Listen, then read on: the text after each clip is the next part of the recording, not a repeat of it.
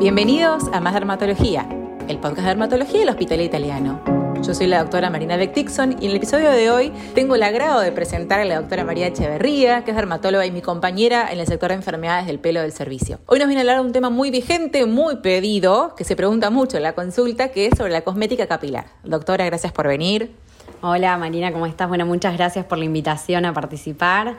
Bueno, como siempre empezamos por el principio, empezando un poco explicando qué es lo que vamos a hablar, a qué nos referimos cuando hablamos de, cosmética capilar, ¿no? Que son todos, todos los productos que utilizamos para mejorar la calidad de nuestro pelo. Y si vamos a hablar de este tema, por supuesto tenemos que empezar a hablar de, hablando del protagonista de estos, de estos productos, que es el shampoo. ¿A qué nos referimos cuando hablamos de shampoo? ¿Para qué sirve?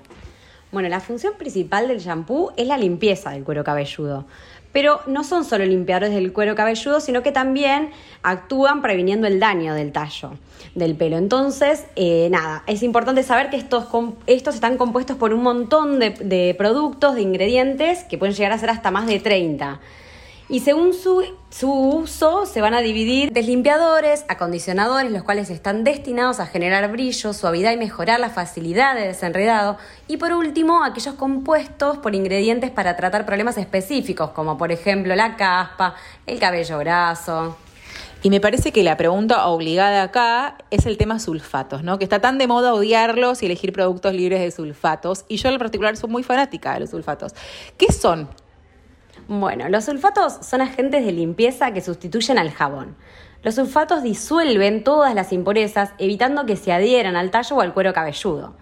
La capacidad de limpieza del shampoo va a depender entonces de qué también van a eliminar la grasa, así como del tipo y la cantidad de los, de los sulfatos que tengan, que estén utilizados. Eh, es importante saber que los sulfatos son los que tienen mayor poder de limpieza y por eso son muy ideales para todos los cabellos grasos. Claro, yo no paro de tener a la consulta pacientes con pelo muy grasoso que se lo tienen que lavar todos los días, pero que dejó de usar sulfato y claro, ahí empiezan los problemas, ¿no? Porque tienen, usan shampoos que no les dan un buen poder de detergencia, entonces tienen caspa, el cuero cabelludo les pica, está todo el tiempo sucio, así que no odien los sulfatos. ¿no? Como verán, no hay buenos y malos, simplemente hay que valorar el tipo de pelo que tenemos y en base a eso elegir un shampoo que sea apropiado. ¿Qué tipos de shampoo más o menos hay? ¿Cuáles se van a recomendar para cada tipo de pelo? Bueno, eh, acá, bueno, como, como, bien decías vos, Marina, no hay buenos y malos y según eh, la característica van a ser utilizados para distintos tipos de cabello. Por ejemplo, están los que tienen los, los conocidos como aniónicos, que tienen compuestos aniónicos, que estos se caracterizan por tener un gran poder de limpieza, logran eliminar todos los residuos del cabello y por eso van a dejar el pelo más bien seco, con frizz. Este es el tipo de shampoo que es bien recomendado para todos los cabellos grasos, porque logran tener un, buen poder de detergencia logrando eliminar todos los residuos. Que tienen un mínimo de si se usan en forma continua, pueden generar acumulación de residuos en la fibra capilar. Sanfotéricos, que tienen poco poder de, de detergencia, que son los utilizados en el tipo de lavado low poo, que es ideal para aquellos pelos secos y con daño químico. Y por último, los no iónicos, que tienen poco poder de detergencia también y que son utilizados en el método co-wash, que es ideal para aquellos cabellos más enrulados. ¿Y cómo debemos aplicar el shampoo? ¿no? Esto es una cosa que eh, nos enseñaron siempre los, los, peluqueros, al menos yo lo aprendí de mi peluquero, pero es fundamental para poder hacer una buena limpieza y, y evitar pifiarla con esto. Bueno, acá es importante destacar que el uso del shampoo debe apuntar al cuero cabelludo más que al pelo en sí. Entonces se debe frotar sobre todo en el cuero cabelludo, de adelante hacia atrás y se debe aplicar en pequeñas cantidades en cada región del cuero cabelludo debajo del cabello. Me parece fundamental esto que dice la doctora Echeverría, obviamente con el cuero cabelludo y el pelo bien mojado eh, antes de aplicarlo, y no llevemos el largo del cabello arriba a la cabeza y hagamos como tú una fricción, porque eso va a aumentar mucho el frizz y va a secar aún más este largo del pelo que generalmente no es grasoso, sino que es más bien tirando a seco.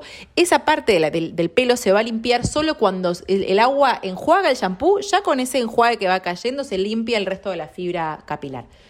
Y acá también quiero derribar otro mito, que es que, a ver, cuanto más espuma es el shampoo, más poder de limpieza tiene. Y un segundo mito que me gustaría que respondas a continuación es, ¿hay shampoos que realmente sirven contra la caída del pelo? No, mira, la formación de espuma va a depender del tipo de sulfatos que contenga el shampoo.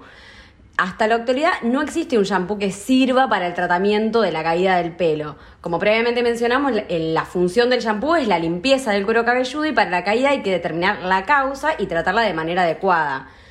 Puede ayudar a mejorar la fibra capilar, pero con menos frecuencia es el foco del tratamiento médico. Es más bien como cosmético.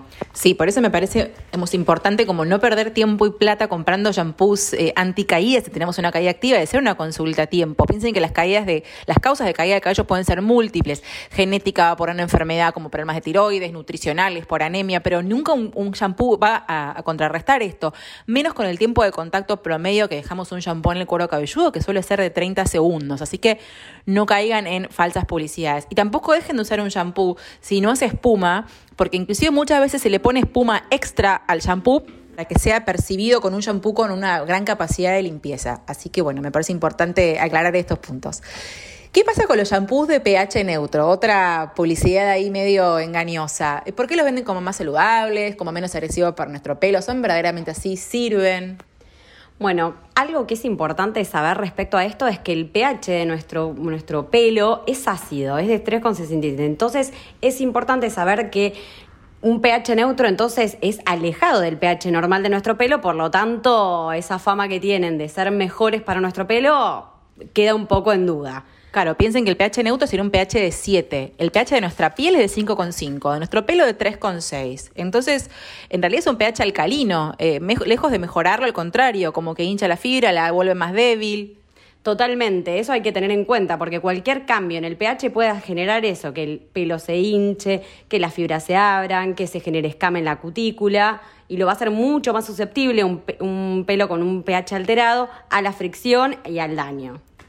Bueno, muy bien, me gustó que hayamos derribado otro mito. Eh, y luego el shampoo, siempre viene el acondicionador. ¿Qué son los acondicionadores?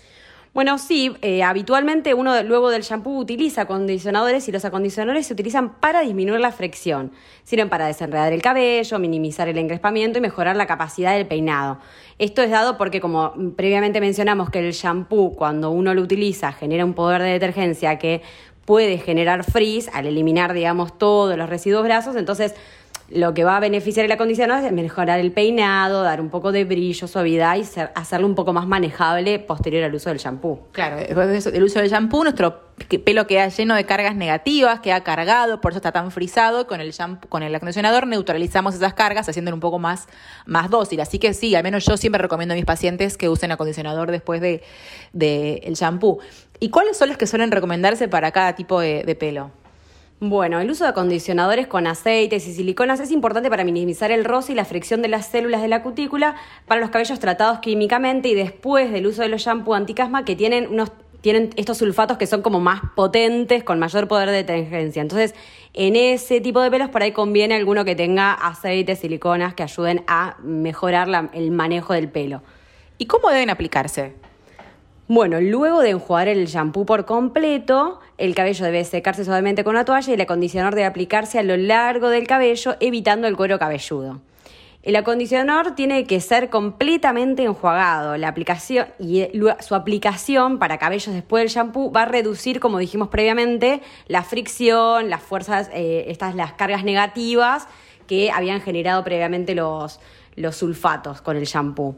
Y bueno, y si el cabello es rizado, también se puede utilizar eh, productos sin enjuague como para lograr un, mejor peinado, un pelo más manejable a la hora eh, de realizar algún peinado, en aquellos cabellos que requieran un manejo mm, especial.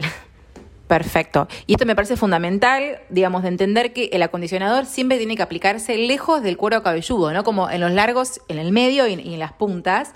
Em, y no en el cuero cabelludo, porque ahí obviamente lo puede ingresar más y todo lo que limpiamos como volver a, ensuciarlo, ¿sí? Eh, brevemente quiero hacer mención a los que son los llamados baños de crema, ¿no? ¿Qué son? ¿Cuándo no debería aplicarle? Porque yo al menos siempre lo, ahora no, porque bueno, aprendí, pero durante muchísimos años lo apliqué en mal el orden. Baños de crema, bueno, la mayoría contienen los mismos ingredientes que los acondicionadores, pero en mayor cantidad. Y acá lo importante es que estos se deberían utilizar entre el shampoo y el acondicionador. Hay que dejarlos actuar y luego enjuagarlos, ¿bien? Así que esto es importante porque por ahí la mayoría estaba acostumbrado a utilizarlos, ¿no? Después, Después. Exacto. Exacto. ¿Y cada cuánto hay que lavarse el pelo? Otra pregunta que nos hacen mucho. Bueno, acá va a depender de muchas cosas, sobre todo del tipo de cuero cabelludo, del tipo de pelo que tenga. No es lo mismo un cuero cabelludo graso que un cuero cabelludo seco.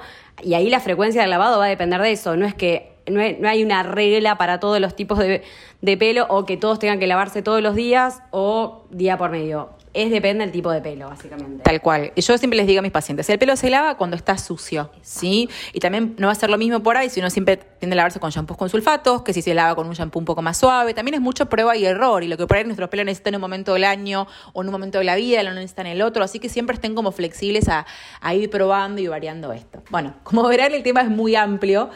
Eh, así que probablemente volvamos a abordar los siguientes podcasts, el tema de alisados, tinturas, cómo cuidar nuestro pelo eh, en el día a día. Pero nos parecía importante al menos hacer esta, esta podcast introductorio.